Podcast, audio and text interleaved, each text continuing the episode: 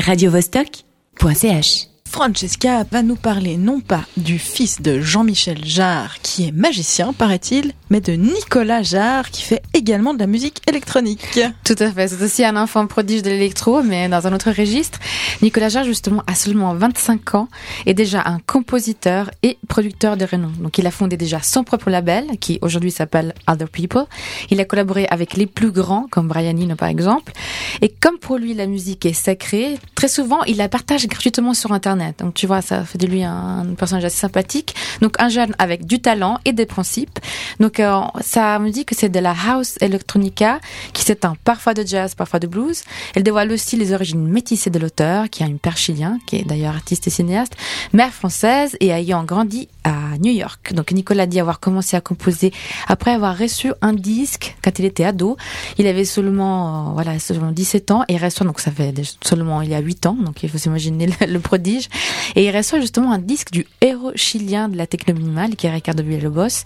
Le disque s'intitule Le thé au harem d'Archimède. Et voilà que Nicolas Jarre va donc se plonger de la composition. La notoriété arrive déjà en 2011 avec son premier album Space is Only Noise donc qui les catapulte de la nouvelle génération de compositeurs avec sa musique lente et hypnotique et des ambiances sonores denses et palpitantes.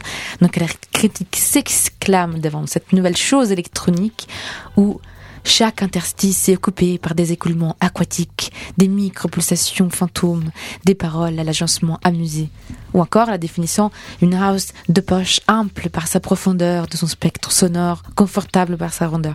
Bref, comme tu vois, la presse s'enthousiasme et les jeunes genres s'élancent dans un tourbillon de projets de collaboration qui ne verront jamais la fin. Pendant deux ans justement, jusqu'à août 2014 précisément, il a, il s'est amusé à mêler d'un tempo lourd des guitares funk avec le bassiste américain Dave Harrington. Donc ce projet il a pris fin.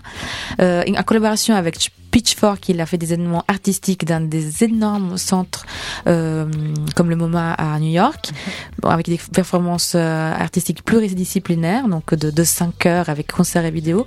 Et, euh, et ce jeune genre, il fait tout juste, il a, euh, il vient tout juste de signer la bande originale du film pannes de Jacques Audiard qui a remporté la Palme d'Or à Cannes. Donc voilà, avec Céramique à foison en plus, Nicolas Jarre est un mythe adulé par les Rock qui a défini son dernier morceau parfait.